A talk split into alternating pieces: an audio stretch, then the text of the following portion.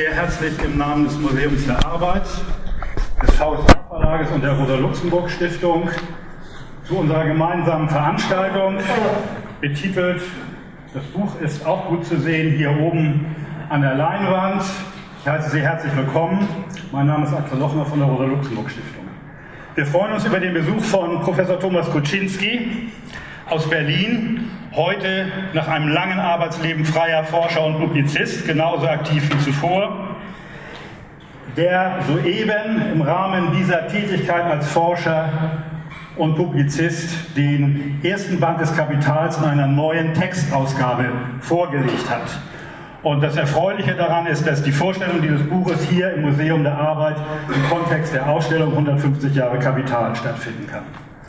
Erschienen ist dieser Band im VSA Verlag, in dem Dr. Joachim Bischoff, von Ihnen aus gesehen auf der linken Seite, tätig ist, der im Gespräch den Autor Thomas Kuczynski, das Werk und den Kontext dieses Buches vorstellen wird. Joachim hat zahlreiche, vorzugsweise politökonomische Bücher veröffentlicht und ist unter anderem auch noch tätig als Teamer der Kapitaleinführungskurse der Rosa-Luxemburg-Stiftung.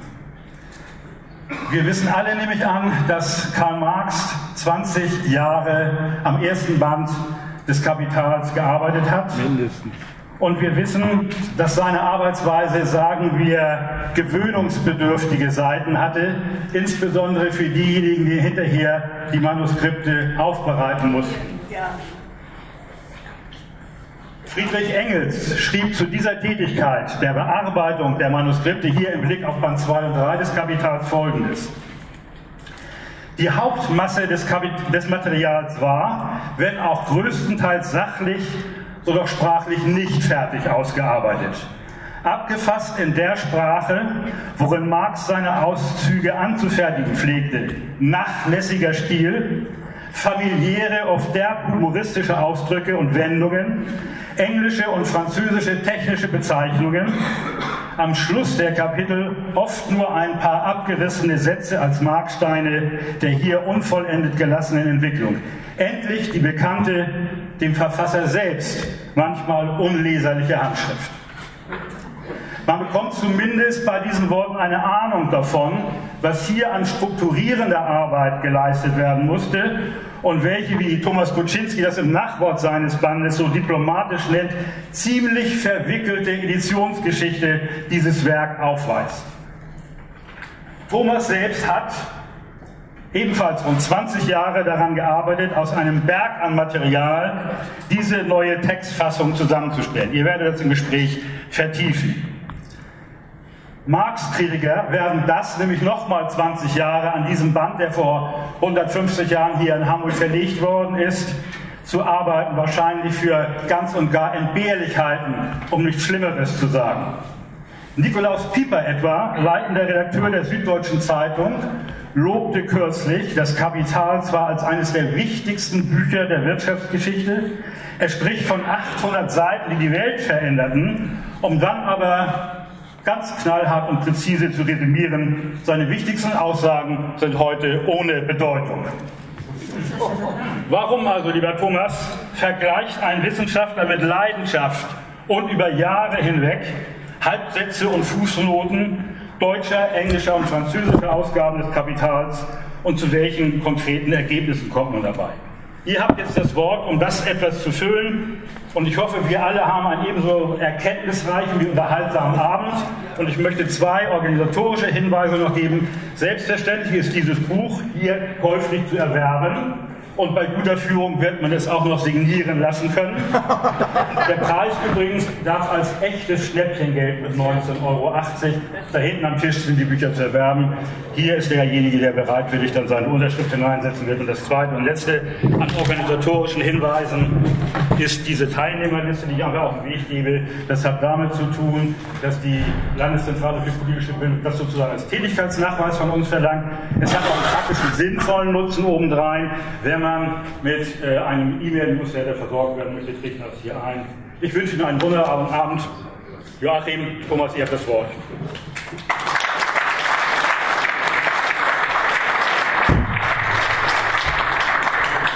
Vielen Dank, Axel. Äh, ich bin von ihm schon vorgestellt worden. brauche also zu meiner Person nichts mehr zu sagen. Ich möchte Sie nochmal herzlich begrüßen, denn wir sind uns sicher einig, dass das schon ein denkwürdiges Zusammentreffen ist. Die Ausstellung hier im Haus, also zu 150 Jahren Kapital und dann noch passend eine neue Textausgabe zu diesem Buch, was Axel ja schon so eingeordnet hat mit Herrn Pieper, dass es doch heute eine größere Rolle spielt, würde ich sagen, als lange Zeit zuvor. Und gleichwohl gibt es doch keine ernsthafte Auseinandersetzung dazu. Also insofern bin, sind wir einigermaßen überrascht, dass wir doch so viele hier motivieren konnten, hierher zu kommen. Äh, das ist nicht äh, selbstverständlich. Wir möchten also auch insofern jetzt nicht eine Spezialistendiskussion zum Text machen. Äh, gleichwohl ist die Aufgabe, ein bisschen den Hintergrund und die Anlage und so weiter vorzustellen. Das wollen wir im Gespräch machen. Äh, und dann, wir müssen um 21 Uhr hier raus sein, gibt es vorher eben auch noch die Möglichkeit, Fragen zu stellen. Ich sage das deswegen, weil wir uns schon darüber im Klaren sind, dass äh, die Fragen sich eben einerseits beziehen auf Kapitalismuskritik von Marx her, dann auch äh, vielleicht äh, zu der Frage der Ausstellung hier im Haus, wie das äh, einzuordnen, zu bewerten ist. Und vielleicht haben Sie eben auch, Axel hat das angedeutet, ein paar Fragen dazu, warum jetzt eine neue Textausgabe? Was bringt das? Äh, das ist, also sind die Fragen, die Sie nachher dann gerne noch loswerden können, soweit wir sie jetzt nicht vorher in dem Gespräch schon streifen und die Probleme ausräumen können. Thomas ähm, ist auch schon vorgestellt worden. Ich möchte aber, weil ich nicht mehr nicht ganz sicher bin, ob alle das so im Kopf haben, nochmal sagen. Also Jahrgang 44, in der DDR aufgewachsen und seit seinen Studententagen mit den Arbeiten von Marx vertraut. Äh, er hat in der DDR Ökonomie studiert und damit auch Geschichte, äh, promoviert über die Weltwirtschaftskrise der 20er Jahre und war dann längere Zeit in diesem Institut oder in der Geschichtswissenschaft in der DDR unterwegs. Zum Schluss der letzte Direktor des Instituts für Wirtschaftsgeschichte der Akademie der Wissenschaften der DDR, die, da muss man nicht unbedingt Marxist sein oder Marx-Anhänger sein, äh, doch sehr weite Anerkennung über die Ergebnisse und Forschung hatte und insofern doch wie viele andere Institutionen auch ungerechtfertigterweise abgewickelt wurde. Also das passte natürlich in dieses System. Äh, Thomas, ist schon gesagt worden, arbeitet seit 20 Jahren an dieser neuen Ausgabe die jetzt erschienen ist. Also ich glaube jetzt, wenn ich mir erlauben darf, Axel zu korrigieren, nicht ganz so lange wie Marx, aber immerhin also in so einem vergleichbaren Modus. Und die erste Frage an Thomas wäre jetzt, äh, gut, Wirtschaftskrise, Weltwirtschaftskrise, Kapitalismusgeschichte hat natürlich auch immer irgendwas mit Marx zu tun. Trotzdem, trotz der Schnittmenge, die jeder vielleicht von uns sieht, gibt es da doch einen Unterschied. Also wie kommt jetzt der Autor Thomas dazu, nach dem sozusagen Ende äh, der wissenschaftlichen Arbeit der Geschichte sich dann zum Kapital, dem Kapital zuzuwenden? Also das fängt eigentlich etwas früher an. Und zwar habe ich mich auch schon zu DDR-Zeiten äh, mit dem kommunistischen Manifest ausgiebig beschäftigt mit seiner Editionsgeschichte. Und äh, das war aber sozusagen eine reine Hobbyarbeit, äh, fernab aller offiziellen äh, Marx-Engels-Forschung. Und äh, nach 90 oder präziser nach April 92 habe ich dann daraus ein Buch gemacht, einen Editionsbericht, äh, wo ich also die gesamten Ausgaben, die bis 1895 erschienen waren, auf Deutsch, äh, einschließlich der Übersetzungen, äh, ausgiebig analysiert habe und daraus also einen Editionsbericht gemacht habe, der dann in der Schriftenreihe des, Dam äh, des Karl Marx Haus Trier 1995 erschienen war. Und in den Schlussphasen, als es also nochmal darum ging, die äh, etwa zwei Dutzend Ausgaben alle miteinander zu vergleichen, sagte ich mir, ein Glück, dass du das Kapital nicht hast. nicht? Denn äh, das kommunistische Manifest sind eben 23 Seiten. Ja, äh, und dieses Glück hat mich dann aber verlassen.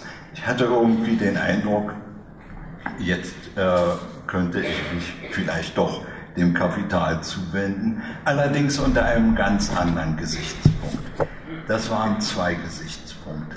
Das eine war, äh, und da greife ich auf das Jahr 1997 zurück, deswegen auch die 20 Jahre.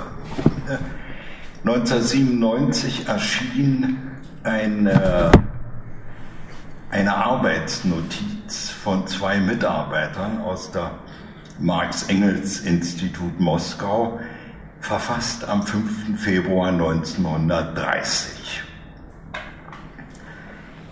in der es darum ging, wie man eine Volksausgabe des Kapitals, Volksausgabe, so wurde das damals genannt.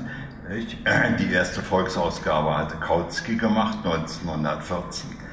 Wie man eine Volksausgabe äh, vom Kapitalband 1 machen könne äh, und inwieweit man dort die französische Ausgabe von Band 1 des Kapitals berücksichtigen könne, soweit wie es Engels gemacht hat, oder weitergehend. Und die äh, Verfasser, äh, Valerie Kropp und äh, Kurt Nixdorf, äh, waren der Meinung, also die Ausgabe könne nur gewinnen, wenn man mehr berücksichtigt aus der französischen Ausgabe. So, und das äh, war ein äh, wesentlicher Ausgangspunkt. Und ein zweiter war ein, einer der viel enger mit meiner früheren Arbeit zusammenhängt, denn ich habe ja zunächst mal überhaupt nichts mit Editionen zu tun gehabt, äh, außer eben diese kleine Sache zum kommunistischen Manifest. Und das war die Frage, äh, wie Marx seine Werttheorie darstellt. Das heißt, das ist ein echtes politökonomisches Problem, klassisch. Und äh, mir fiel auf, äh, dass also doch äh, gewisse Inkonsistenzen da sind. Dann sah ich mir die französische Ausgabe genauer an, stellt fest, da ist es wieder etwas anders dargestellt. Innerhalb des Bandes gibt es äh, Inkonsistenzen. Und da wollte ich eigentlich dahinter kommen. Und um dahinter zu kommen, wie eine konsistente Arbeitswerttheorie im Sinne von Marx darstellbar ist, dafür war dieser zunächst einmal fernab der Edition minutiöse Vergleich absolut notwendig, meiner Ansicht nach. Und so bin ich zu dieser Arbeit gekommen, von der ich natürlich nie angenommen hatte, dass sie 20 Jahre dauern. Ich meine, gut, ich habe einiges andere zwischendurch auch noch gemacht, aber äh, es gehört mit äh, zu den Dingen, äh, wo man äh, sagt, äh, ja, wenn ich gewusst hätte, was das äh, für eine Arbeit ist, hätte ich nie angefangen. Ich denke, wir sollten die beiden Bemerkungen oder die beiden Aspekte nochmal hinterfragen, äh, die Thomas jetzt vorgestellt hat. Ich würde aber zunächst mal nochmal zurückgehen, weil ich glaube, dass doch einige von uns sich jetzt fragen, warum, also ist ja schon bemerkenswert, wenn nach 150 Jahren so in der Hansestadt äh, zugegeben an einem Ort, der also doch dann auch schon speziell ist, dem Museum der Arbeit, also eine Ausstellung dazu gemacht wird. Äh, also das äh, ist ja schon, aber trotzdem jetzt nochmal die Frage, zunächst mal zurück, äh, warum, also du hast dann versucht, dir ein paar Sachen klar zu machen, aber warum jetzt das Ganze heute nochmal als Buch veröffentlicht. Also neue, wir sind am Beginn, das ist ja noch nicht lange da. Und du hast äh, 74 Mal geschrieben, äh, das würde ich gerne hier zitieren, äh, mit dem äh, neue Textausgabe gegenüber früheren Ausgaben ist also klar, es gibt Volksausgaben schon, das hatte Thomas jetzt ja gesagt, es geht darum, also eine neue oder sagen wir eine verbesserte Volksausgabe zu machen. Er hatte da geschrieben, also Änderungen, Korrekturen, Veränderungen vorgenommen, dem Lesepublikum eine Ausgabe zur Verfügung stellen, die in zweierlei liefert. Eine lesefreundliche und zugleich zuverlässige auf, die Markt, auf den Marxischen Texten und äh, ihnen zugrunde liegenden Quellen basierte Ausgabe. Das ist der, die Zielsetzung. Und damit wird, so würde ich jetzt mal interpretieren, dann doch vielleicht möglich, eine der Grundlagen der Kapitalismuskritik sich anzueignen, besser anzueignen als bei den anderen Ausgaben.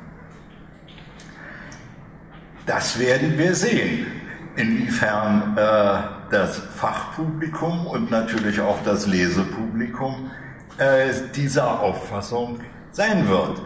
Das, äh, ich meine, man selber äh, geht natürlich davon aus, dass man was Vernünftiges äh, produziert hat. Aber ob es an dem ist, das entscheiden andere. Zum Glück. Gut, dann kommen wir also, es ist jetzt nochmal wichtig, es gibt andere Ausgaben. Ja. Und das ist, handelt sich jetzt um eine neue Textausgabe. Und Thomas hat eben gesagt, ein entscheidender Hinweis nochmal für ihn war diese Kenntnis dieses Berichtes aus dem Marx-Engels-Institut in Moskau. Moskau. Kannst du noch mal ein bisschen dazu sagen, warum dieses dann eigentlich nicht weiter verfolgt wurde, dieser? Das ist sehr einfach. Äh, also die Notiz war am 5. Februar 1931 verfasst worden, äh, ging an den Direktor des Instituts, David Ryazanov äh, Goldendach, und am 12. Februar wurde das Institut geschlossen unter dem Vorwand einer Desinfizierung. Am selben Abend äh, äh, bestellte der Generalsekretär des ZK der KPDSU, Josef Stalin, den Direktor zu sich und fragte ihn nach Dokumenten einer illegalen menschewistischen Organisation, die bei ihm aufbewahrt seien. Und Ryazanov, äh, das war ein alter, gedienter Marx-Forscher, schon vor 1914 und äh, Kommunist, antwortete ihm ziemlich klar, er würde solche Dokumente bei ihm im Institut nur finden, wenn er sie selber mitbrächte.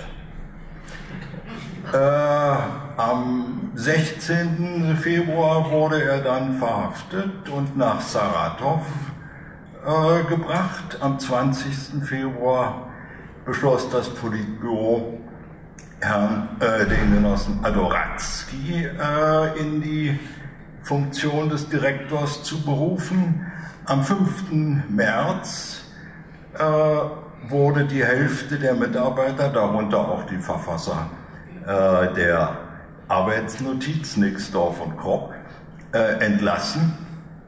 Und am 6. April beschloss das Politbüro, dass ein einheitliches Marx-Engels-Lenin-Institut zu bilden sei, äh, was direkt der Partei unterstellt wurde, also dem ZK. Und damit waren dann, verschwand der, äh, äh, diese Arbeitsnotiz im Archiv und wurde 1997 publiziert. Äh, Nixdorf selbst ist 38 erschossen worden in Moskau, Ryazanov auch.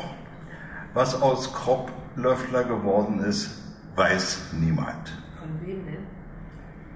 Nur vom NKWD. Äh, das war das Schicksal dieser Volksausgabe oder dieses Arbeitsvorschlags. Das ist ja der Hintergrund, ein Teil oder die Ursache.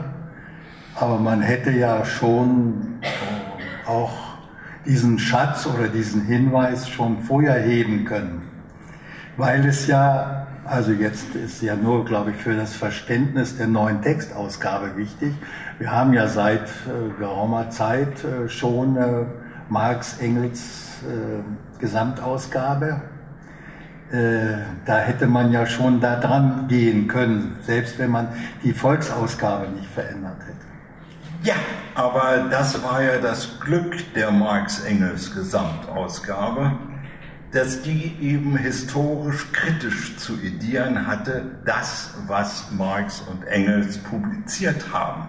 Das heißt also, es konnte nichts publiziert werden im Rahmen der Marx-Engels Gesamtausgabe, was nicht von Marx und Engels selber stammte. Und es konnte auch nicht irgendwas äh, kompiliert werden. Äh, das war ein Glück insofern, dass diese Ausgabe deshalb überhaupt äh, über, äh, also seit 1975 erscheinen konnte. Abgesehen davon, äh, dass sie äh, teuer ist und dass sie äh, eben originalsprachig ist. Insofern also äh, natürlich schon von daher der Leserkreis ganz stark eingeschränkt gewesen ist. Ich muss auch sagen, in der DDR war die Mega nicht geliebt. Äh, sie wurde natürlich gelobt. Äh, nicht so wie, ich glaube, Klopstock äh, über Lessing äh, schrieb, ja, loben tun sie ihn, aber nicht lesen.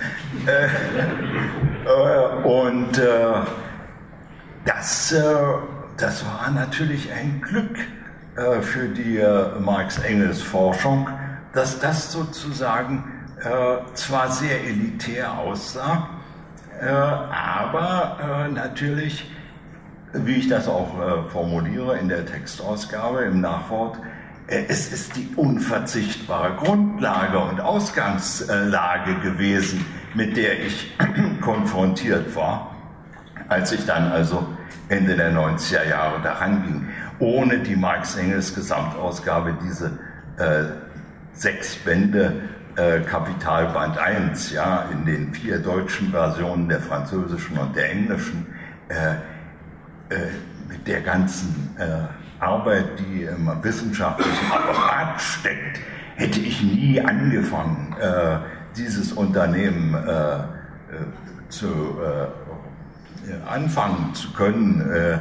Das ist, ähm, ich meine, dass auch dort, wie in jeder Ausgabe, Fehler sind. Auch in der meinen werden solche sein. das versteht sich von selbst. Aber es war ein ganz wesentlicher Ausgangspunkt für die ganze Geschichte. Gut, das ist soweit, sagen wir mal, ein kurzer Einblick über die verwickelte Editionsgeschichte, die, wenn man zugespitzt formuliert, heute so eine Zwischenetappe oder einen Endpunkt gefunden hat? Ob Endpunkt, das wird auch die Zukunft zeigen müssen. es wäre ja äh, sehr schön. Äh, ich will das äh, durchaus auch hier ganz klar formulieren. Es gibt äh, eine ganze Anzahl von Stellen, die nach wie vor nicht aufgeklärt sind, äh, editionshistorisch, äh, von denen ich hoffe, dass äh, sie in dem Laufe der nächsten Jahrzehnte aufgeklärt sein werden. Dann nämlich, wenn alle Exzerpte und Notizbücher von Marx ediert worden sind. Denn äh, ich habe unglaublich viel aus den Exzerpten und äh, Notizbüchern von Marx äh, gelernt, auch darüber, äh, wie so etwas äh, bei ihm in sprachlich doch äh, nicht ganz präziser Form präsentiert wird. Ja, weil er es halt aus seinen Exzerptheften einfach übernommen hat. Ja, äh, und nicht nochmal nachgesehen hat. Das ist ein ganz wesentlicher Punkt äh, gewesen. Äh, endlich zu berücksichtigen, das, was Marx mal in einem Brief an äh, Kugelmann geschrieben hat, äh, als Vorwurf gegenüber Lassalle, äh, dass Lassalle ihn abschreibe, selbst an den Stellen, wo er, äh, also Marx, äh, nur aus dem Kopf zitiert habe. Ja? Und dieses aus dem Kopf zitieren, ja, das ist eine derart, äh, da sind dann wirklich ja gravierende Probleme aufgetaucht, ja, äh, die man natürlich äh, irgendwie behandeln muss, und zwar in einer Weise, die dem Autor wie auch dem Zitierten gerecht wird. Das war, eine, äh, das war immer eine Gratwanderung. Ja, und da muss ich sagen, da bin ich Engels sehr dankbar. Insofern, der hatte die Aufgabe, das heißt eigentlich war es Eleanor Marx, die jüngste Tochter, als die englische Ausgabe erschien des Kapitals, äh, hat Eleanor eine Menge, nicht alle, aber eine Menge äh, der englischen Quellen, die Marx auf Deutsch zitiert hat, natürlich dann im englischen Original überprüft. Ja? Und Engels hat eine Menge von diesen Überprüfungen natürlich in der englischen Ausgabe benutzt, aber nicht in die deutsche Ausgabe übernommen. Ja, sodass also ähm, äh, völlig klar ist, war für mich eine ganz wesentliche Hilfe, äh, festzustellen, was denn nun Engels der Meinung war, äh, von dem, was Marx falsch zitiert hat oder inkorrekt und so weiter, wie er das in der englischen Ausgabe behandelt hat. Ja, äh, das war für mich äh, ganz wesentlich äh, als sozusagen ein Etalon, ein Maßstab, wie man Marx edieren kann, ohne ihn zu beschädigen und ohne den zitierten Autoren Unrecht zu tun. Also Sie fragen sich jetzt vielleicht, na, treiben die sich doch in Spitzfindigkeiten rum? Wir werden ja gleich nochmal darauf zurückkommen. Thomas hatte ja vorhin gesagt, wir müssen das jetzt ein bisschen, doch ein bisschen inhaltlicher machen. Ja. Die entscheidende Frage, sein treibendes Motiv, wenn ich das so richtig verstanden habe, war, dass die Lesart von den vorhandenen Ausgaben in einer charakteristischen Weise unzureichend ist. Also für den Begriff des Werts.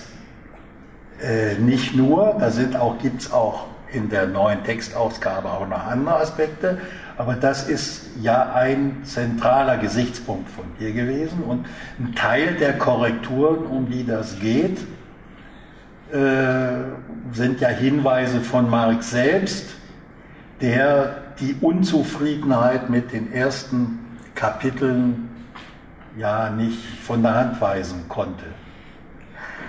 Ja, wobei ich sagen muss, äh, ich korrigiere natürlich, äh, abgesehen von äh, Druckfehlern und Übersetzungsfehlern und so weiter, ich korrigiere nicht die Auffassung von Marx.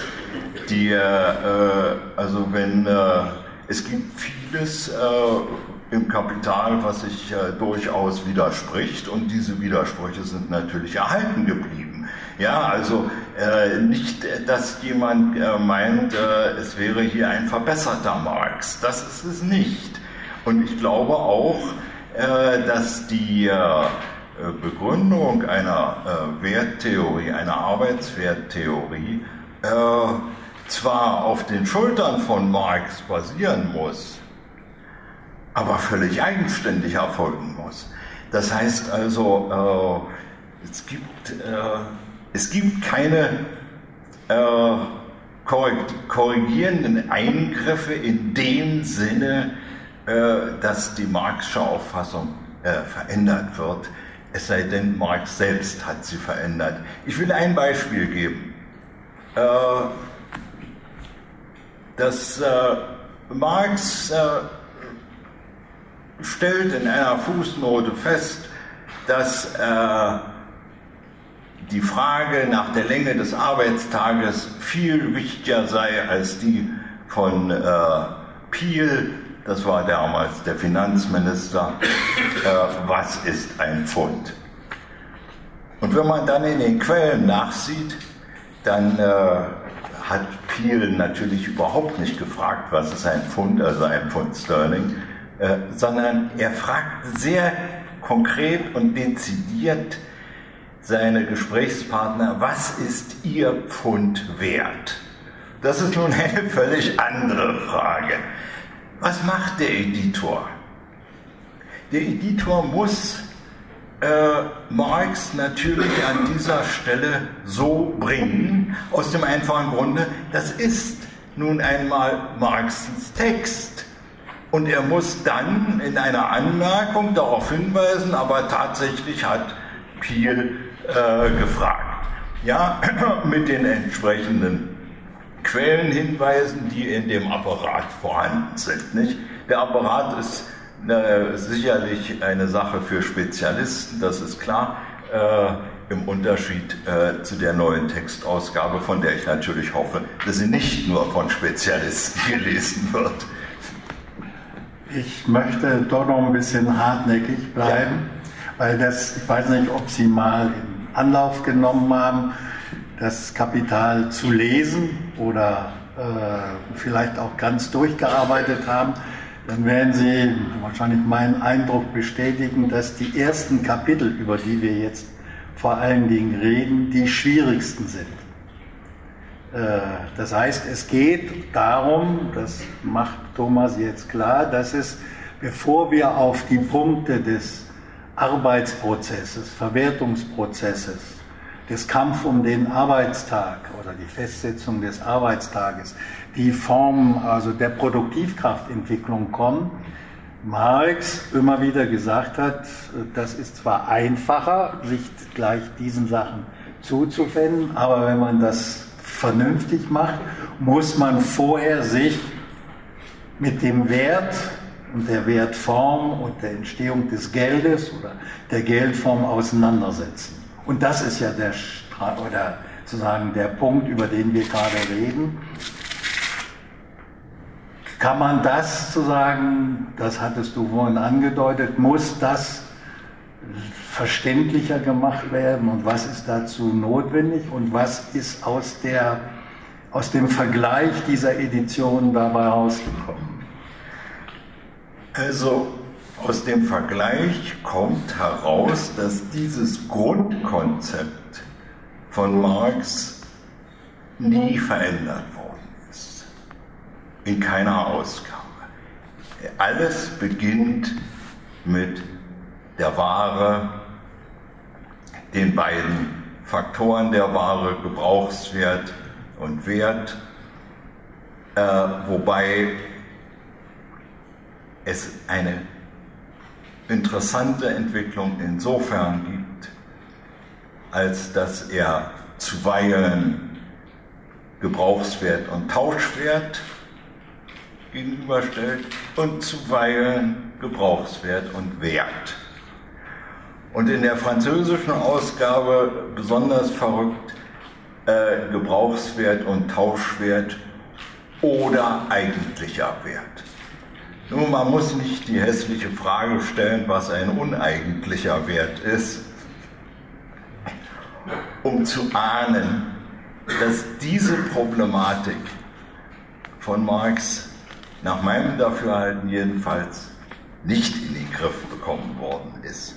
Und das hängt nach meinem Dafürhalten daran, dass er eben ganz klassisch, ganz klassisch vom Austauschprozess ausgeht.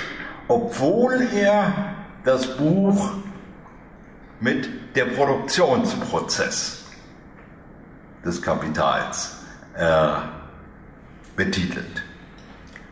Und indem er vom Austauschprozess ausgeht, ist er natürlich sofort in der Zwickmühle, ob er nun von dem ausgeht, was im Austausch erscheint, der Tauschwert, oder was dem Tausch, Austauschprozess zugrunde liegt. Zugrunde liegt ihm der produzierte Wert, völlig unabhängig vom Austausch. Und diese enorme Schwierigkeit, äh, enorme Schwierigkeit, das ist auch die Schwierigkeit, mit der jeder Leser und jede Leserin konfrontiert ist und was den Einstieg so unglaublich schwierig macht, wo jeder sich fragt, mein Gott nochmal, muss denn das so kompliziert sein? Und weshalb eben Karl Korsch bei seiner Volksausgabe, die er 1932 ja nicht nur im damaligen Verlag Kiepenheuer, sondern zugleich als Nachdruck, Mitdruck im Verlag des Allgemeinen Deutschen Gewerkschaftsbundes veröffentlichte. Übrigens bis heute zu kriegen äh, im Anaconda Verlag. So viel Propaganda muss für die Konkurrenz doch noch vorhanden sein. ja, also äh, Karl Korsch hat ganz klar gesagt, seine Leser möchten doch vielleicht mit Kapitel 5 anfangen mit dem Arbeitsprozess, ja, Arbeits- und Verwertungsprozess. Und äh, das scheint mir ganz wesentlich zu sein. Natürlich muss man irgendwann auch zu Kapitel 1 und 2 kommen, das ist völlig klar. Aber äh, als Einstieg äh, halte ich den Rat von Korsch äh, für ganz äh, wichtig vor allem, weil man dann auch viel eher begreift, die Schwierigkeit, die Marx selbst hatte im, bei der Darstellung äh, der Produktion des Mehrwerts, nämlich im zweiten Abschnitt, äh, wo er also zeigen will, wieso es Mehrwert gibt, obwohl alles den Tauschwerten entsprechend äh, getauscht wird.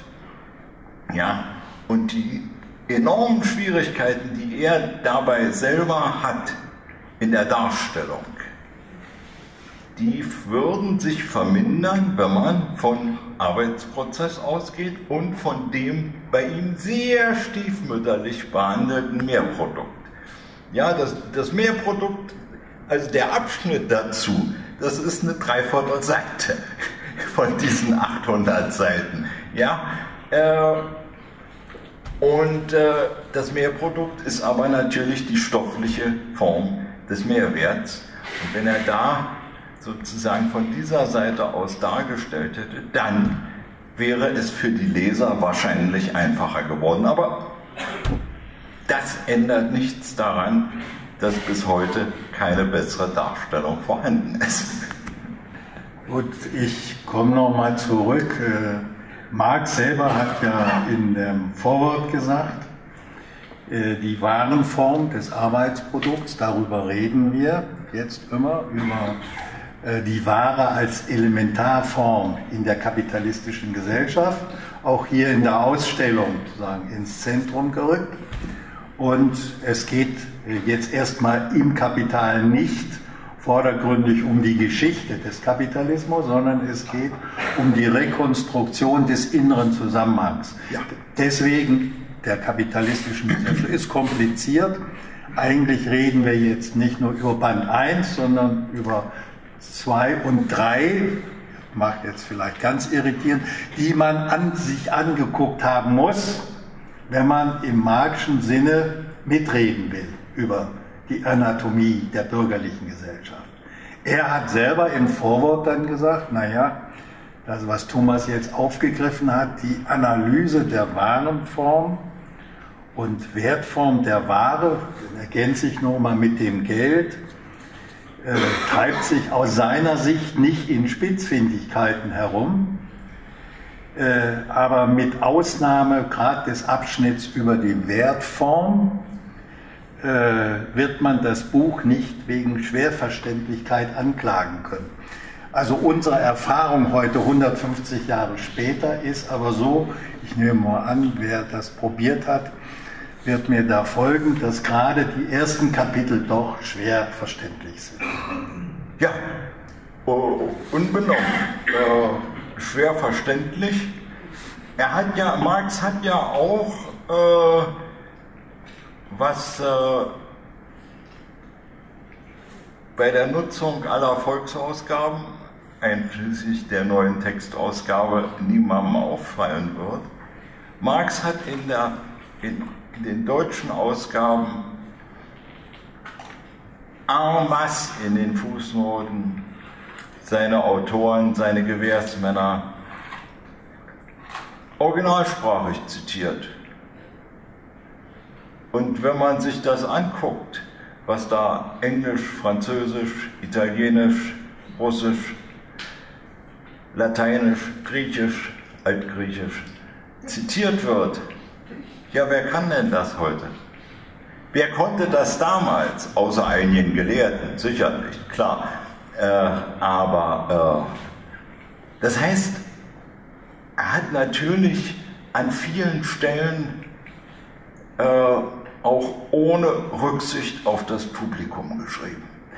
Äh, er hat dann äh, dem Rat seines Freundes Kugelmann folgend wenigstens in der Erstausgabe noch einen Anhang gemacht zur Wertform, in der der seiner Meinung nach die Sache so einfach und schulmeisterlich sein Terminus, schulmeisterlich äh, darstellt wie möglich. Ja, äh, aber äh, es ändert nichts daran, dass die Sache sehr kompliziert von ihm dargestellt worden ist.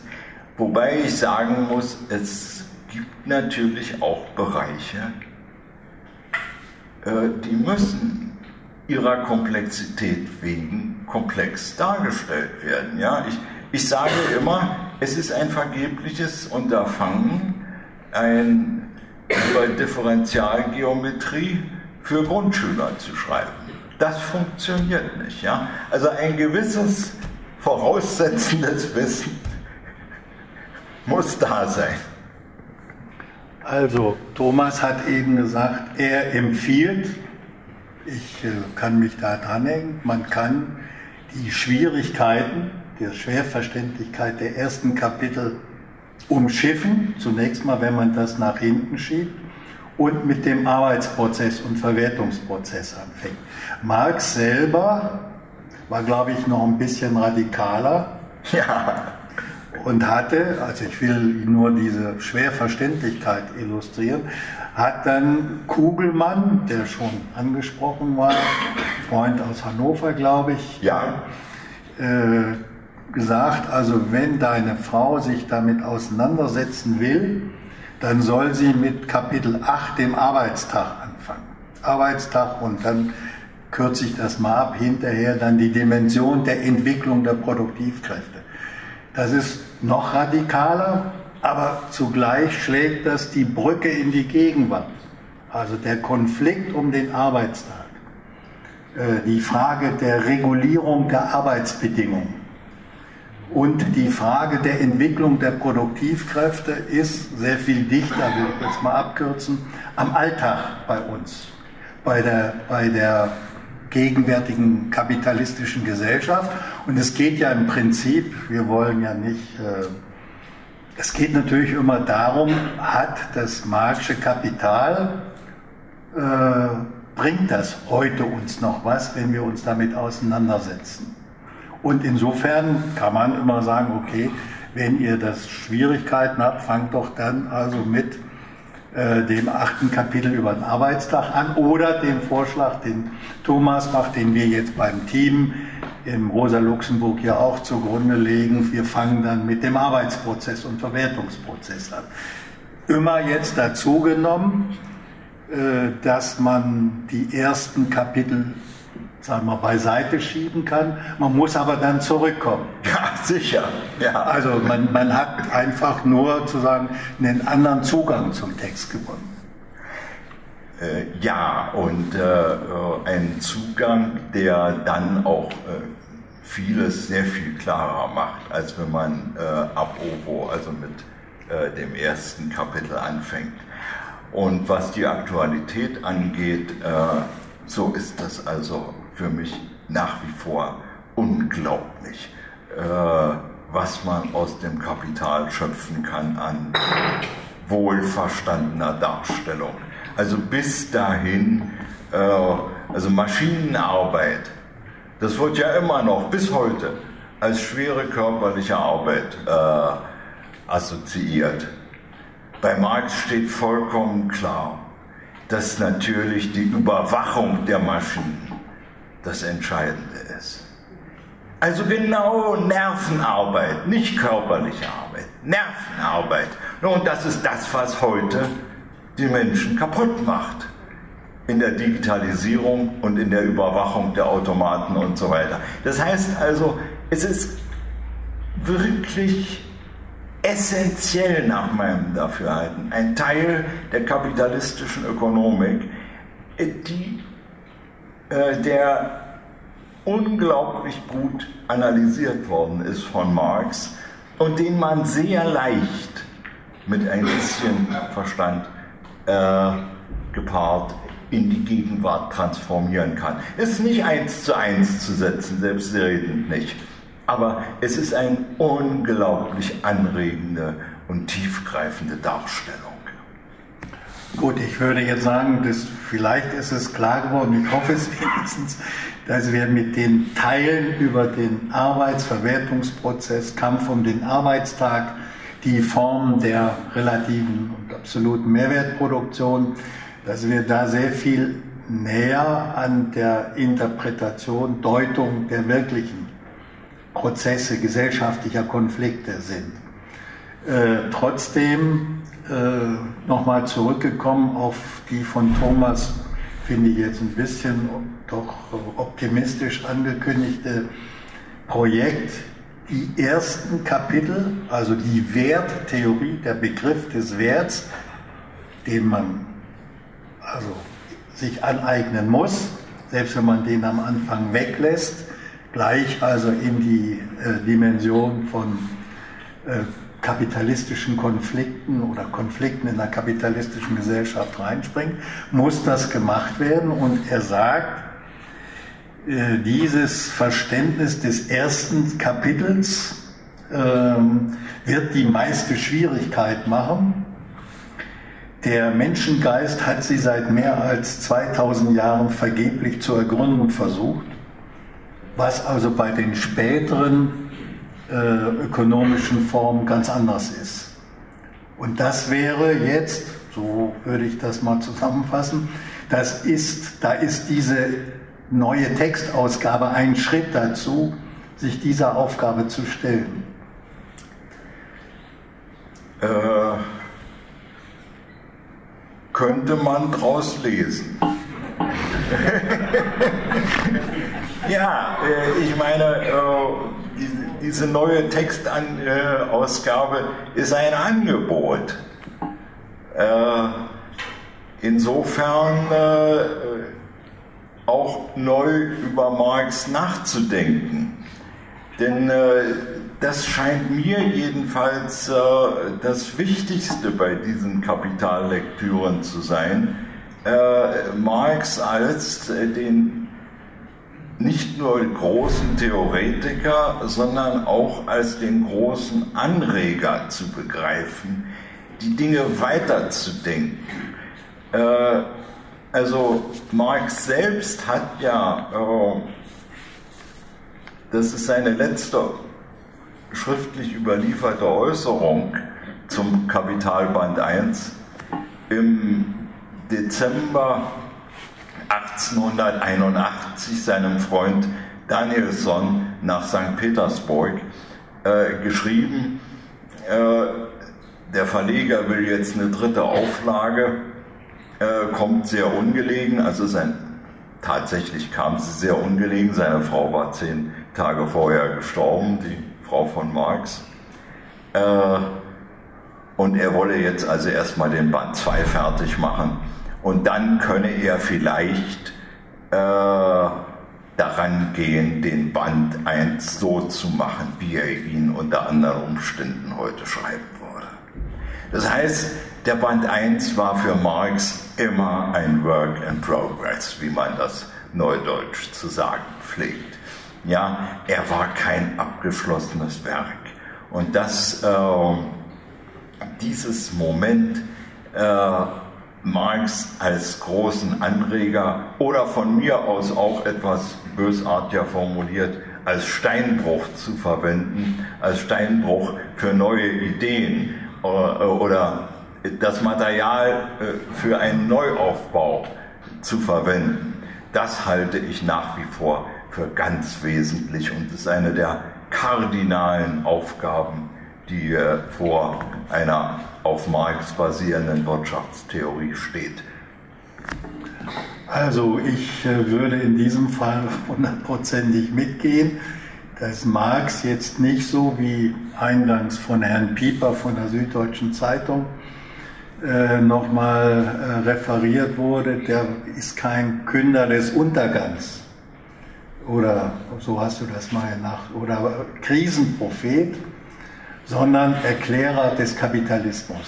Also das heißt, diese Arbeit, die jetzt hier mit der neuen Textgrundlage da ist, die gibt uns also eine Möglichkeit, eine Chance, äh, den Work in Progress, was den ersten Band angeht, ein bisschen anders, mit anderen Augen uns zu sagen, anzugucken und davon zu lernen.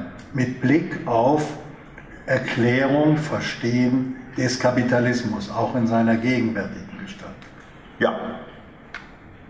So, jetzt würde ich nur, das ist, glaube ich, immer bei dieser Arbeit dann unversaglich die sozusagen Negativseite.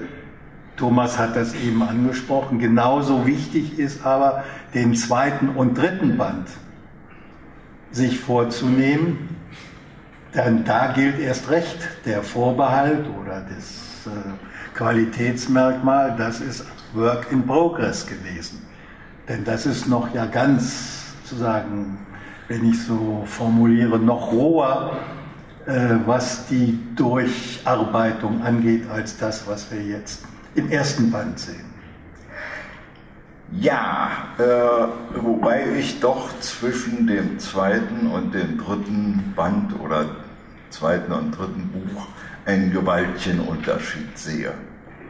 Insofern, dass äh, Marx zum zweiten Buch eine Unmasse Entwürfe hinterlassen hat, insgesamt acht Manuskripte, aus denen Engels dann äh, seinen zweiten Band äh, komponiert hat.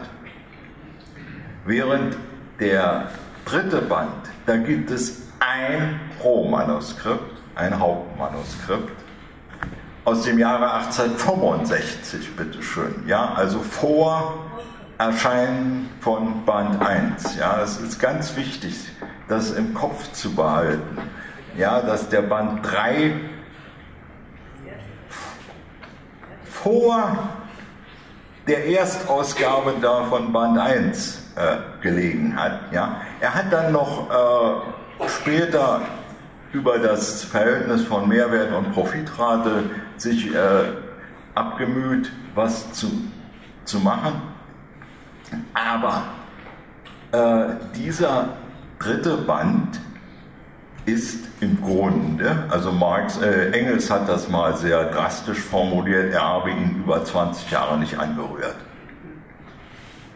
Ja, und es sei unglaublich, dass äh, dieser Mann äh, seine Erkenntnisse 20 Jahre der Welt vorenthalten hat.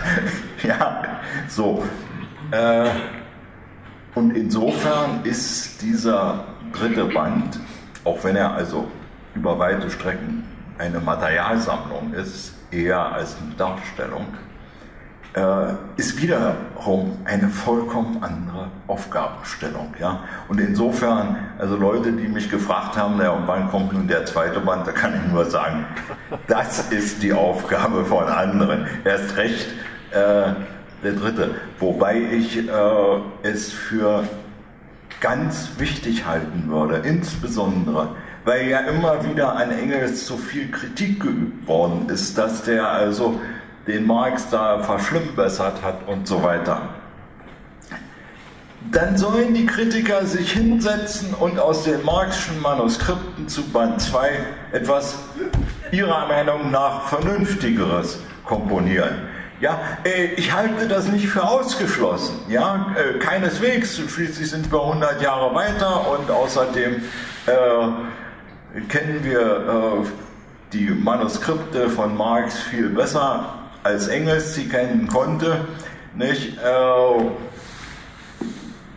aber dann bitte ran und den Band 2 mal anders konzipieren, äh, komponieren, wie man auch immer will. Also ich war jetzt gar nicht äh, programmiert darauf, die Aufgabe für Band 2 und 3 hier abzurufen. Nein, das habe ich dir auch nicht unterstellt.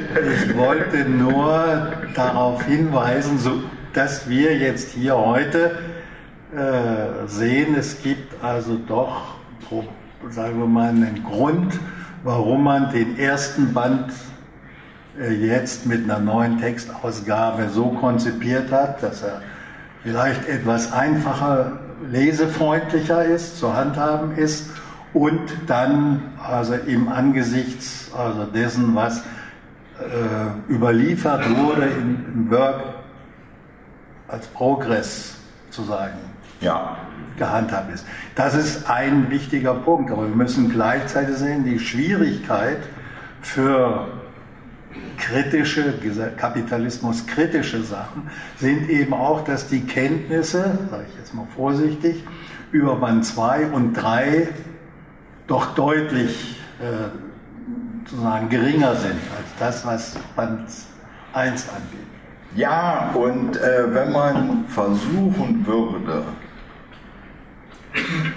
äh, die in die Werttheorie das zu integrieren, was Marx äh, gemacht hat zu Reproduktionsmodellen, das ist der zweite Band, ja, äh, also von vornherein den Reproduktionsaspekt mit einzubringen, dann könnte das eine ganz anders äh, und sehr viel konsistentere äh, Darstellung liefern.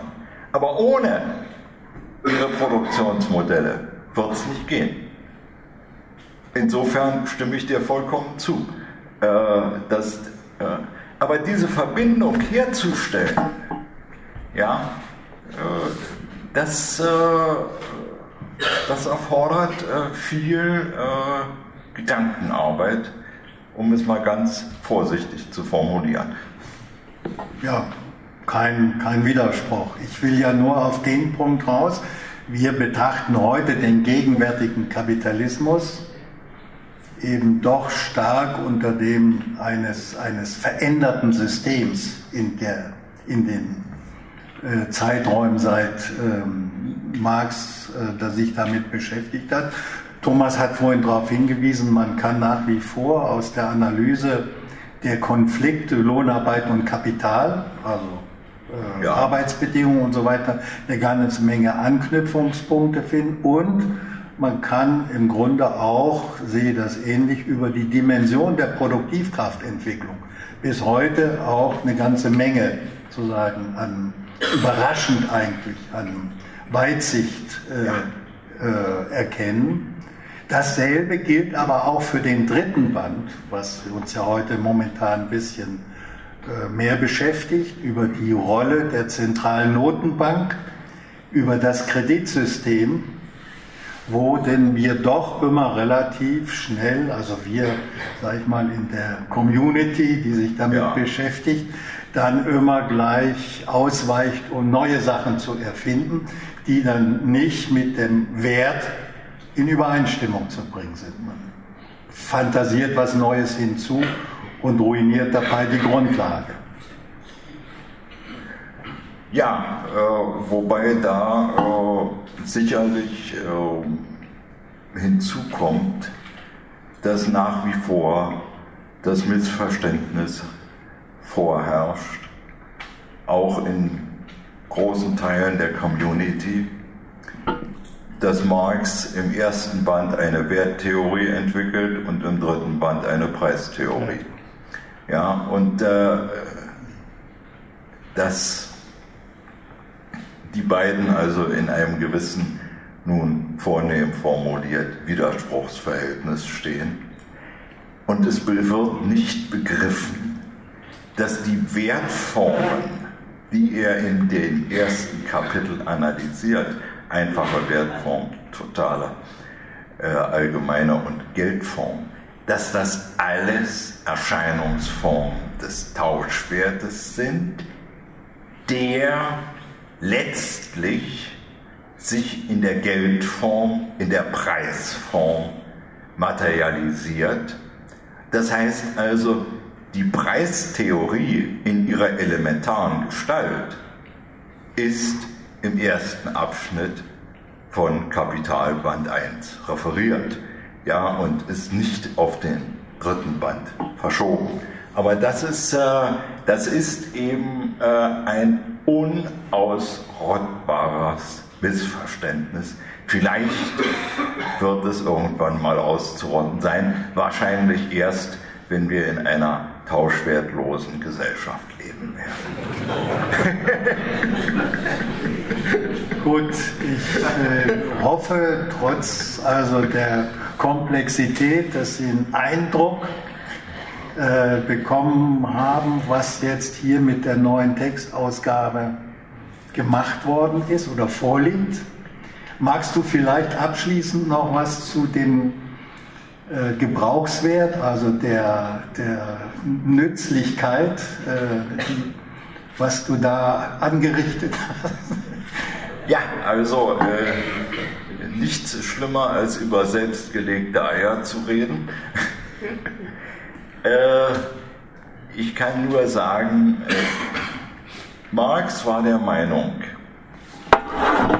äh, dass die französische Ausgabe, die ja hier sozusagen nahezu gleichberechtigt behandelt worden ist in der neuen Textausgabe, dass er die in vieler Beziehung für viel besser als die zweite deutsche Ausgabe äh, gehalten hat. Äh, dass, dass er nicht nur eine Menge äh, neue Sachen hinzugefügt hat, äh, von denen einiges dann auch Engels übernommen hat, äh, in die dritten und vierten äh, deutschen Ausgaben, die er herausgegeben hatte sondern dass auch die Darstellung verbessert sei. Und das ist ein Punkt, der mir wesentlich ist. Äh, Engels hat äh, in seiner Kritik zur ersten Auflage geschrieben, äh, dass also es grässlich sei, äh, dass Marx immer wieder abschweift. Äh, es gibt keinen Schlusspunkt, äh, sondern es wird sofort in das nächste Problem reingeplumpst. Reinplumpsen, das war der Ausdruck von Engels. Und äh, das hat Engel, das hat Marx äh, in mancher Beziehung verbessert in der zweiten deutschen Ausgabe. Äh, vor allen Dingen hat er also eben auch eine anständige Gliederung gemacht. Die, die gab es ja in der Erstausgabe überhaupt nicht. Ja? Da gab es sechs Kapitel und ein paar Unterpunkte, aber nicht diese fein ziselierte Gliederung. Äh, in der französischen Ausgabe muss ihm einfach, das ist ja völlig klar, man bekommt einen Text übersetzt, es gab ja einen Übersetzer, Joseph Roy, dem Marx auch konzidiert hat, dass er sehr genau übersetzt habe. So genau, dass dann äh, eben geändert werden musste. Geändert werden musste deshalb, na, das ist natürlich jetzt meine Vermutung. Äh, Marx hat sich dazu nicht geäußert. Aber es ist ja völlig klar, man kriegt einen Text in einer anderen Sprache, den man eigentlich selber verfasst hat. Es ist ein verfremdeter Text, ein fremder Text. Und man liest ihn vollkommen anders als den Text, den man selber verfasst hat. Nicht, wo man ja immer äh, schon weiß, was da steht und äh, äh alles sozusagen überliest. Äh, was an Widersprüchlichkeiten und Inkonsistenzen vorhanden ist. Und das ist bei einem Text, der völlig fremd einem ist, natürlich anders. Das heißt, er hat an dank dieser hyperexakten Übersetzung gesehen, nee, das muss anders dargestellt werden. Ich muss die Darstellung umkehren, also innerhalb eines Paragraphen, ja. Äh, das wird dann zum Schluss der Darstellung äh, ganz besonders deutlich, also äh, in den Kapiteln über Akkumulation. Ja, war für mich auch die, muss ich sagen, vom ersten Kapitel abgesehen, der schwierigste Teil der Bearbeitung, weil die französische und die deutsche Ausgabe so weit voneinander abwichen. Ja, und zwar nicht äh, in der Darstellung neuer Fakten, sondern eben in der Präsentation. Und ich hoffe, wäre mir jedenfalls ein Vergnügen, äh, wenn äh, die Leserinnen und Leser sagen, ja, äh, so ist mir das sehr viel verständlicher als vorher. Das wäre sozusagen das, äh, was ich mir wünschen täte ohne dass es nun also expliziert wird, aber dass die Leute es sich sozusagen denken. Gut, dann hoffe ich jedenfalls, dass Sie oder ihr einen Eindruck gekriegt habt von dem, was Thomas jetzt 20 Jahre in den letzten 20 Jahren getrieben hat. Ich nicht hoffe, dass wenigstens einiges schon an Fragen angetippt oder ausgeräumt ist und lade Sie jetzt ausdrücklich ein oder euch ein, noch Fragen zu stellen. Also zu, oh, geht gleich los. Ja. Dann, äh, wir haben, glaube ich, keine transportablen Mikros. Darf ich meinen Vorschlag machen für drei goldene Regeln? Es werden drei Leute dran genommen, dann kann die Bühne was sagen. Es darf selbstverständlich alles gefragt werden, es dürfen nur keine Kuhreferate gehalten werden. Und es ist klar, dass jeder, jeder und jeder zunächst nur einmal drankommt und dann sehen wir weiter. Sind Sie damit einverstanden? Dann rufst du jetzt die ersten drei auf und dann geht es weiter. So, und Sie müssten wahrscheinlich in die Nähe kommen, weil das Kabel nicht so lang geht. Wer hatte sich noch gemeldet? Nehmen wir die beiden noch, drei, vier, okay. Also eine ganz kurze Frage. Ähm, konnte Marx Französisch? Und zweitens ist die französische Ausgabe inzwischen auf Deutsch, ins Deutsche übersetzt worden. Das ist nur eine Vorfrage. Und der Haupt, äh, wollte ich nochmal fragen, das dritte Band. Nach Ihren Ausführungen kann man da vielleicht sagen, dass man den dritten Band, wenn das im ersten alles schon entwickelt wurde, dass man den vielleicht unter Umständen gar nicht bräuchte? Nee, das kann man, das kann man nicht sagen. Entschuldigung, das. Wolltest du noch sagen? Wir nehmen zusammen das. Wir folgen unserem. Ja, meine Frage geht äh, zu der Aktualität. Du hattest gesagt, dass die Maschinenarbeit dass dort bei Marx äh, im Fokus stände die Überwachung und dass es da um Nervenarbeit ginge und das mache die ins, äh, insbesondere die Aktualität dieser Analyse aus. Äh, ich hatte die Kapitel darüber immer so verstanden, dass es hauptsächlich um Steigerung der Produktivkraft geht und äh, wie sich diese auswirkt auf eine Steigerung der, des relativen Mehrwerts. Deshalb die Frage, kannst du das ein bisschen näher erläutern? Das fände ich hochinteressant. Und auf welche Abschnitte äh, stützt du das in den Texten von Karl Marx? Gibt's, äh, ja. Und du dann noch und dann Thomas, okay, so? Ja. Also bevor ich die ganz konkrete Frage stelle, eine allgemeine Bemerkung. Äh, es ist ja an dem Thema jetzt Marx, Kapital, das Problem, was ja verallgemeinert werden kann. Also große, wichtige Theorien, wie zum Beispiel Einsteins Relativitätstheorie, um mal was ganz anderes zu nehmen, die, äh, weil sie wichtig sind, muss man natürlich versuchen, auch Leuten, die keine Physiker sind, wenigstens Elementares verständlich zu machen. Ja? Das gilt eigentlich für alle, ob Mathematik, ob Physik oder eben äh, Marx Kapital, Mehrwerttheorie und so weiter. Das heißt also, dieses Problem hat man immer, ja, in jedem Fach. Das ist nicht nur jetzt Marx-spezifisch.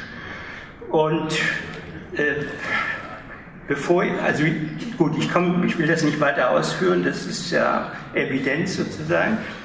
Die konkrete Frage lautet für mich, äh, also wenn ich zum Beispiel jetzt was schreibe und zitiere, Marx, Kapital und so weiter, dann frage ich mich immer, wenn ich äh, jetzt die Mega zitiere, dann haben viele Leute, die haben die nicht, die Mega.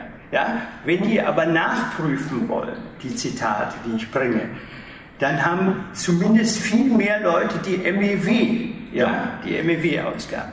So, jetzt frage ich, äh, was ist der grundlegende Unterschied, wenn es einen grundlegenden gibt, zwischen deinem neuen, deiner neuen Ausgabe und MEW Band 23 zum Beispiel? Ja? Und äh, kann man das äh, sagen, wo, wo sind da, also warum muss man unbedingt auf deins zurückgreifen? Also das ist. Ja. So, warte mal, das reicht, glaube ich. Du bist der Nächste, wirst dann. Und hat noch jemand? Hat noch jemand? Okay, ihr beide dann. Jetzt Thomas, bitte. Also, äh, zur ersten Frage. Äh, Marx konnte Französisch. Er hat Französisch geschrieben. Ich erinnere an das Elend der Philosophie, was original natürlich den Misère de la Philosophie war. 1847 in äh, Brüssel erschienen. Ja, äh, er konnte, er hatte Schwierigkeiten durchaus, seine eigene Terminologie ins Französische zu übersetzen. Das ist eine ganz andere Frage. Äh, so wie Engels Schwierigkeiten hatte, seine, die Terminologie ins Englische zu übertragen. Wie überhaupt äh, alle Übersetzer bis heute äh, ganz große Diskussionen haben, zumindest das sind die Sprachen, die ich einigermaßen überblicke, äh, im Französischen, Englischen und äh, Russischen. Die Diskussion, wie Termini zu übersetzen sind, wie die Darstellung, die dialektische Darstellung zu präsentieren ist, ja, die gehen bis heute. Ja, also wenn ich mir ansehe, die Diskussion in Frankreich, ja, ist der Mehrwert nun ein Plus-Value oder ein Survaleur? Ja, die Diskussion geht bis heute, ja, und so weiter. Das heißt also, er konnte Französisch und äh, er hat große Probleme trotzdem gehabt. Zweite Frage äh, bezog sich auf den Band 3.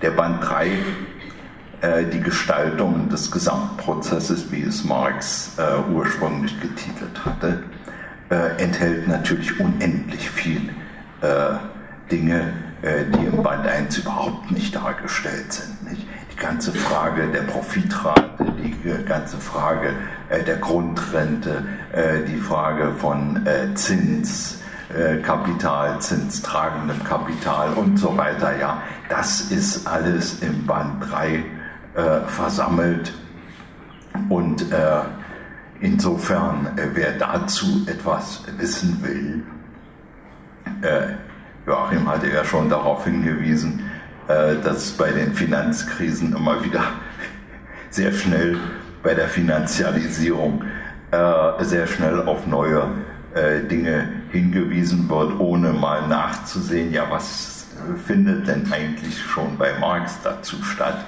Ja, das ist also ganz wesentlich.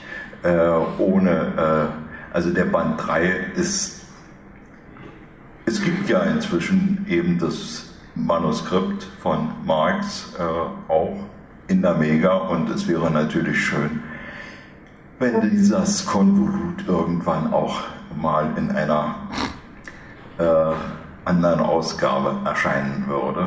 Aber das ist auch wiederum äh, cura posterior, wie er gesagt hätte, eine zukünftige Sorge. Das übersetzt wurde, die französische Ausgabe. Ja, die französische Ausgabe ist nie ins Deutsche übersetzt worden. Ich kenne, also es gibt äh, sozusagen äh, die äh, Versuche, äh, sowohl im Russischen als auch im Deutschen in der Mega darauf hinzuweisen, welche Passagen sozusagen nicht übernommen worden sind von Engels. Die sind dann im Russischen auch übersetzt. Die einzige Sprache, von der ich weiß, wo wirklich die französische Ausgabe übersetzt worden ist, also erstens natürlich ins Italienische. Äh, die erste italienische Ausgabe basierte auf der französischen Ausgabe und nicht, oh, und Marx hatte überhaupt nichts dagegen, dass das äh, so äh, gemacht worden ist.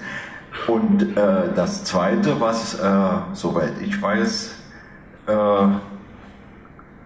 die zweite Sprache, in die die französische Ausgabe übersetzt worden ist, mir leider völlig unzugänglich, ist Japanisch. Äh, die Japaner haben die Erstausgabe äh, in Japanisch übersetzt. Sie haben die zweite Ausgabe, die vierte Ausgabe und die französische Ausgabe. Alles äh, übersetzt, so wie das Kapital keinen größeren Absatzmarkt je hatte als Japan. Ja, und äh, die Mega bis heute davon lebt, dass die Hälfte aller der, der Auflage nach Japan exportiert wird. So, dann ja. die nächste. Äh, dann äh, die Frage MEW und MEW. Und äh, also da kann ich nur sagen, äh, was ich einem Kollegen äh, gerade vorgestern äh, geschrieben hatte. Der hatte nämlich dieselbe Frage. und ich habe ihm gesagt, ich kann das, ich kann nur sagen, wie ich es handhaben werde in Zukunft. Ich werde auf äh, die neue Textausgabe verweisen und zugleich auf MEW äh, oder, falls dort nicht vorhanden, eben auf den entsprechenden Band der Mega.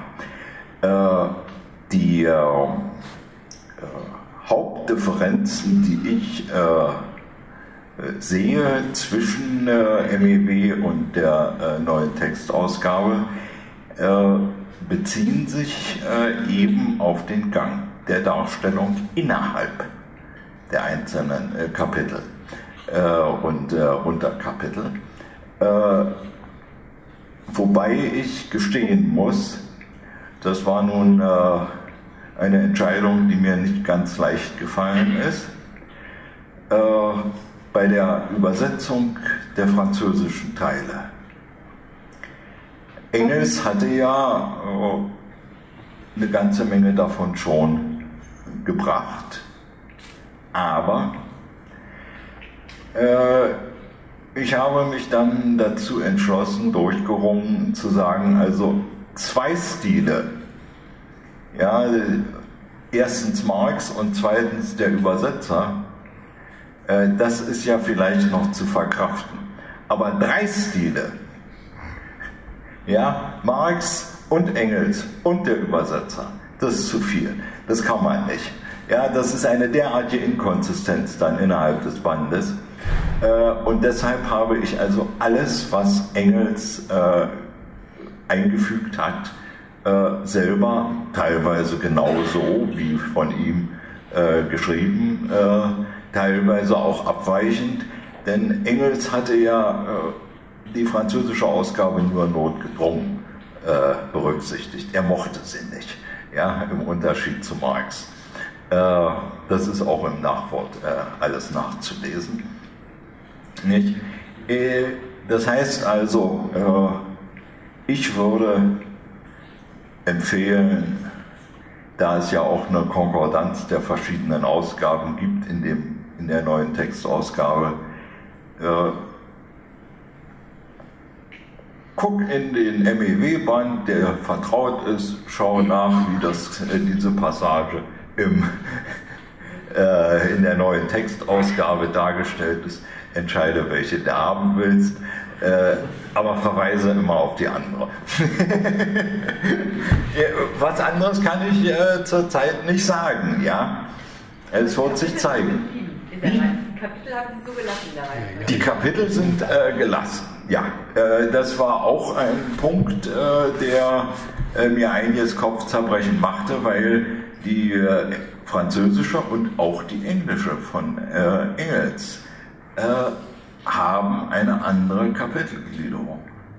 Ja, äh, aber ich habe mich entschlossen äh, äh, zu sagen, nee, äh, die deutsche Kapitelgliederung, äh, die ist so eingefahren.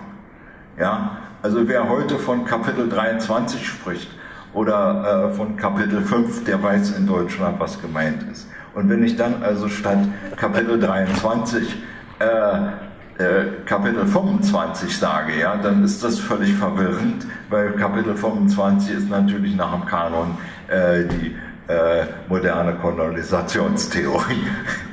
Nicht? Äh, so, ich, deshalb also an der Stelle äh,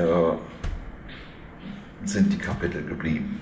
So. so, jetzt Produktivkräfte? Ja, Produktivkräfte ergeben sich nach meinem Dafürhalten also ich nehme natürlich Bezug auf äh, den Abschnitt Produktion des relativen Mehrwerts, äh, Kapitel 13, äh, große Industrie und Maschinerie, Maschinerie und große Industrie. Äh, und da äh, wird nun völlig klar dargelegt der Unterschied zwischen dem Handwerksgebrauch und dem Maschinengebrauch, dass der Arbeiter äh,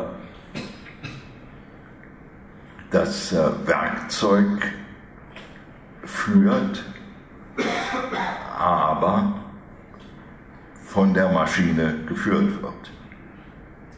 Ja, also genau die Umkehrung der objektiven, des Zusammenhangs von objektiven und subjektiven Produktionsbedingungen.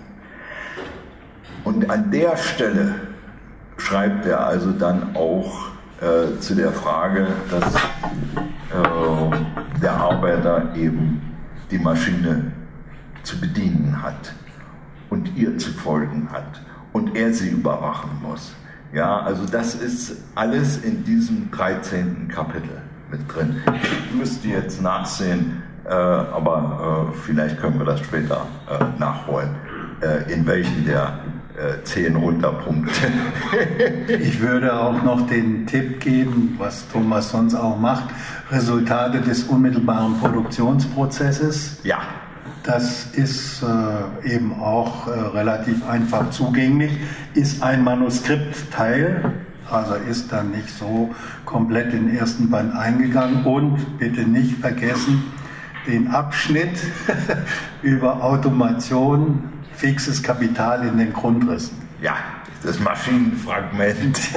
ja, so wird es in der Regel in der Community gehandelt. Ich würde jetzt sagen, wir kriegen gerade noch eine Runde hin, wenn die Beteiligten alle ein bisschen kürzer sich fassen. Ja, das wird alles schwierig. Also ich habe schon vier. Ich glaube, äh, ich bin Heinz Winter, Groß Schwarzmeck. Äh, ich äh, so verstanden hier jetzt auch, dass äh, Marx ja ein Problem hatte in dem Bereich Geld, Finanzen, Wert, äh, das auf äh, die Reihe zu kriegen. Ne? Um das ganz kurz zu sagen, vielleicht auch nicht ganz äh, beschreiben.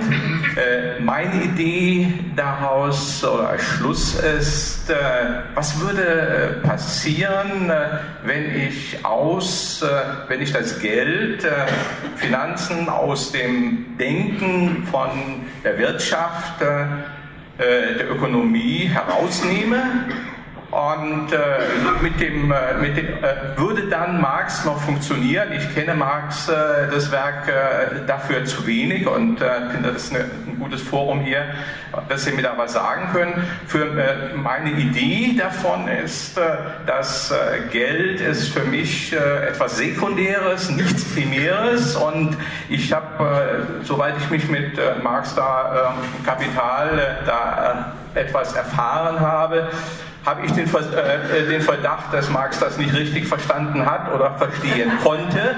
Äh, dass es, äh, es, es, gibt ja auch Dinge, wo es keine Lösung für gibt. Und äh, da könnte man das auch verorten. Und ob Sie mir da irgendwie einen Hinweis geben könnten, äh, wie das dann funktioniert, vielleicht noch zum Schluss. Es, äh, meine Überlegungen gehen dahin, wenn ich dann alles verstanden habe, würde ich in den Bereichen, wo notwendig, das Geld und die Finanzen wieder einführen. Selbstverständlich. Jürgen, und dann habe ich hier noch, noch zwei. Ja, also. Du hast ja ganz sorgfältig hingeguckt und meine Frage wäre, was ist dein Eindruck? Wer hat das Manuskript von Marx gelesen am bevor er das am 12. April 1867 in der Bergstraße 26 äh, abgeliefert hat. Gab es irgendjemand, der irgendwie größere Teile davon vorher gelesen hat? Oder ist da, also mein Eindruck ist, niemand außer ihm selbst hat es gelesen vorher. Und ist die Frage, ist, stimmt das mit deiner Beobachtung überein? Gut. Noch eine. Ja gut, dann kommst du Komm aber vor, bitte. Ich habe weniger eine Frage zur, zum Verständnis oder Exegese ja, ja. des äh, Kapitals, sondern mehr zur Methodik der Vermittlung oder der Aneignung äh, äh des, der äh, Marxischen Politökonomie. Also, äh, ich kann mich täuschen, aber äh, ich denke, ähm, heutzutage ist das Lesen der Klassiker des Marxismus ähm, weniger populär als, sagen wir mal, zu Beginn meiner politischen Sozialisation. Ähm, damals, wenn man da ähm, DDR-nahe Lehrmeister äh, hatte ähm, und die fragte, wie man sich denn die äh, marxistische Politökonomie äh, aneignen solle, dann äh, wurde einem empfohlen, vielleicht erstmal mit Sekundärliteratur anzufangen, natürlich von DDR-Verlagen und, ähm, und dann eh, sonst eher äh, so propagandistisch angelegte Schriften wie Lohnarbeit und Kapital, Lohnpreis und Profit äh, zu lesen, bevor man sich dann also an ein wissenschaftliches Werk wie das Kapital äh, macht. Und meine Frage ist, was ist von solchen Empfehlungen zu halten, damals oder besonders heute? Also jetzt noch, aber kurz bitte. Ja, ich knüpfe da direkt dran an. Also mich interessiert vor allen Dingen, wie das, was jetzt hier in der Community, meistens Rentner, äh, hier gerade besprochen wird, wie das in die Köpfe derjenigen kommt, die im Produktionsprozess noch sind und die da das Instrument haben, daraus was Praktisches zu machen. Und äh, es ist ja erfreulich, dass du jetzt hier zu Besuch bist als Genosse aus der DDR. Das ist ja ein Ergebnis auch dieser Wandlungsprozesse und äh, ich finde das sehr beeindruckend, dass er hier ist und seine ganze wissenschaftliche Arbeit hier auch so mit darstellen kann. Aber gleichzeitig ergibt sich dadurch die Frage, ähm, du hast ja in der DDR auch eine Community gehabt, in diesen wissenschaftlichen Instituten. Wie war die Umsetzung in die Köpfe derjenigen, die gearbeitet haben? Da, bei euch.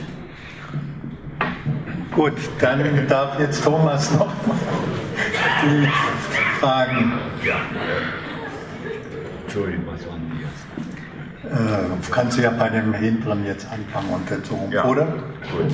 Äh, also ich fange hinten an. Äh, insofern äh, die Umsetzung des Marxischen Denkens in der DDR. Wenn ich das auf den Punkt bringen will, dann würde ich sagen, diese Umsetzung und Nichtumsetzung hat sich am 18. März 1990 manifest gezeigt. Als nämlich die Mehrheit der Bevölkerung der DDR dafür stimmte oder Parteien wählte, die für einen unmittelbaren Anschluss an die alte Bundesrepublik äh, plädieren.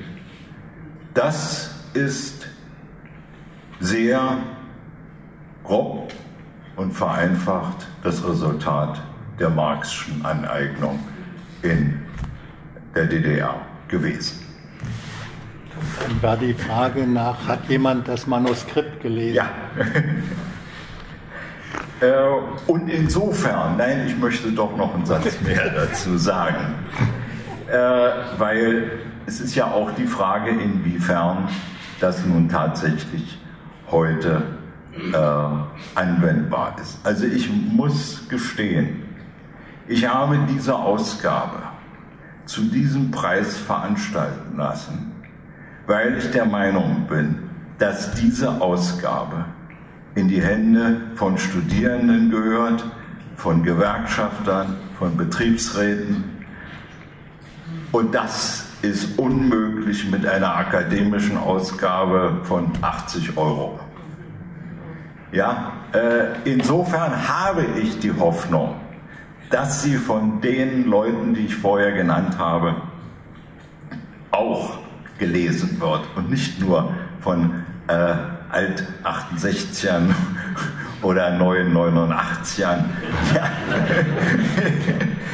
sondern äh, eben von den Leuten, die im Arbeitsprozess stehen, die dazu berufen sind, diese Gesellschaft mal später äh, vielleicht äh, in leitender Position und vielleicht auch in veränderter Gestalt äh, zu äh, bearbeiten. Ja, das ist ganz wesentlich. Ob diese Hoffnung sich erfüllt, das werden wir sehen. Auch das ist eine äh, Frage. Die Frage, äh, ob irgendjemand das Manuskript vorher gelesen hat. Also es gibt sicherlich Passagen, die Engels zur Kenntnis gegeben worden sind.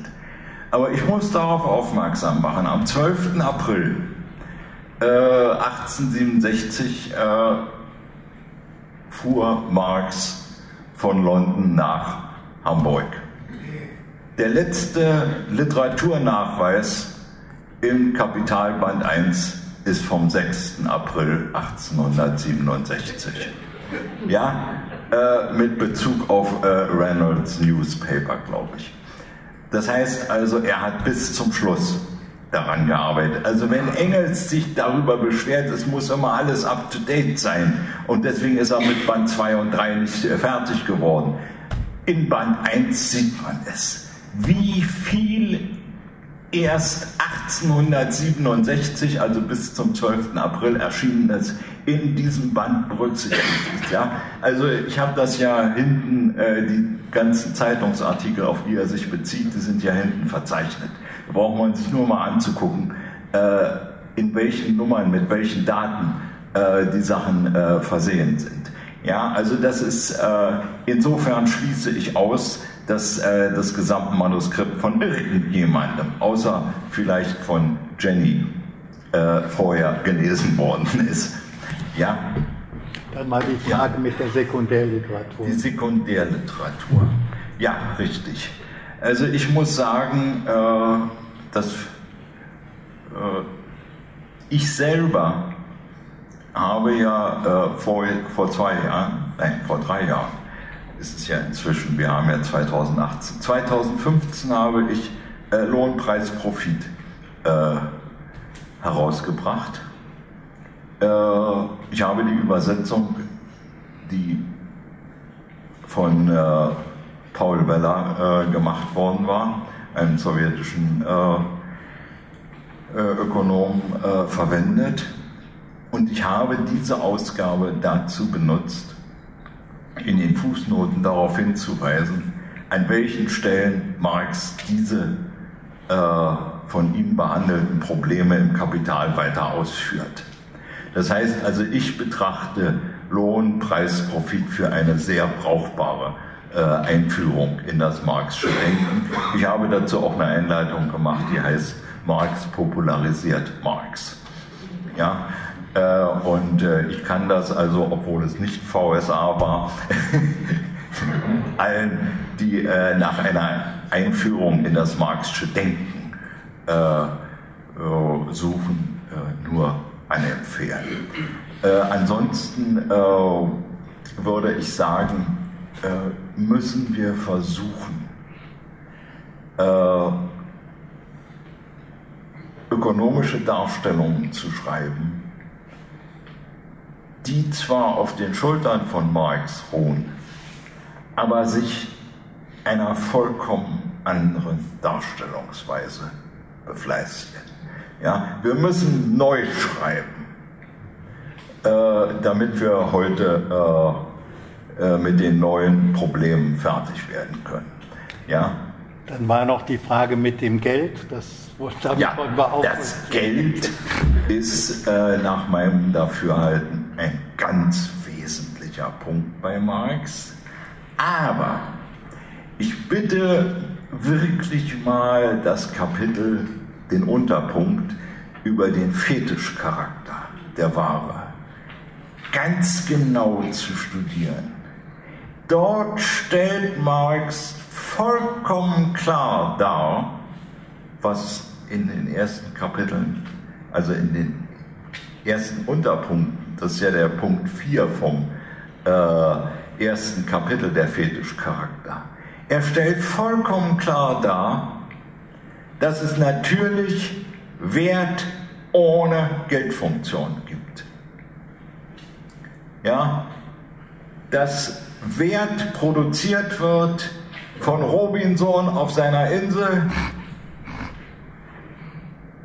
auf dem feudalen, vom feudalen Leibeigenen, der keinerlei äh, Verbindung zum Markt hat und auch im Verein freier Menschen, was ja nur äh, ein Pseudonym ist für kommunistische Gesellschaft. Aber es gibt in allen drei Fällen keinerlei Geld. Insofern ist also Wert ohne Tauschwert, Wert ohne Geld bei Marx durchaus eine Denkfigur, auch wenn er sie nicht äh, sehr weit ausgeführt hat, außer dass er eben diese drei äh, Momente anführt. Und zwar genau zur Darstellung des Mystizismus der Wertform. Ja? Gut, damit mussten wir heute mal Schluss machen. Wir könnten sicherlich noch länger diskutieren. Ich danke euch für euer Interesse.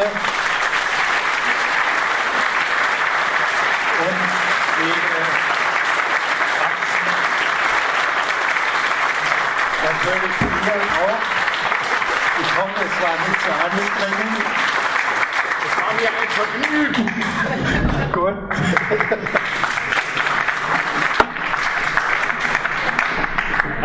Danke Ihnen natürlich auch allen für die Teilnahme. Zuallererst möchte ich den beiden hier oben und dabei insbesondere Thomas danken.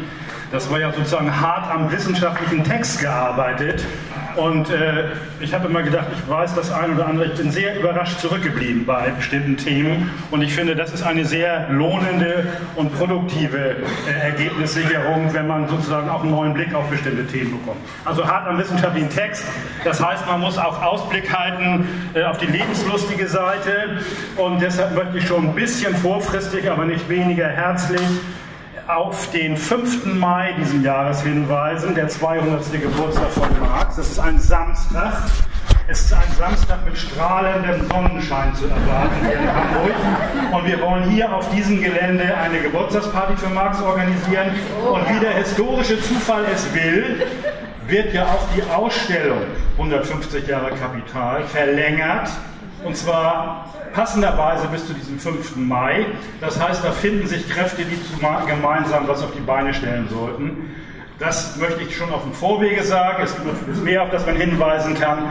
Heute, wenn man von Party redet, kann man auch noch von einem anderen Geburtstag sprechen. Heute vor 83 Jahren wurde jemand geboren, der eine ganze Menge guter Musik gemacht hat. Der passt politisch überhaupt nicht, Elvis Presley, aber hat ganz schöne Musik gemacht, streckenweise, das wissen wir alle, insbesondere die, die über 30 sind hier. Ich wünsche Ihnen, ob mit Musik oder ohne, einen wunderbaren Heimweg. Lassen Sie es gut gehen und bleiben Sie gesund. Vielen Dank an alle.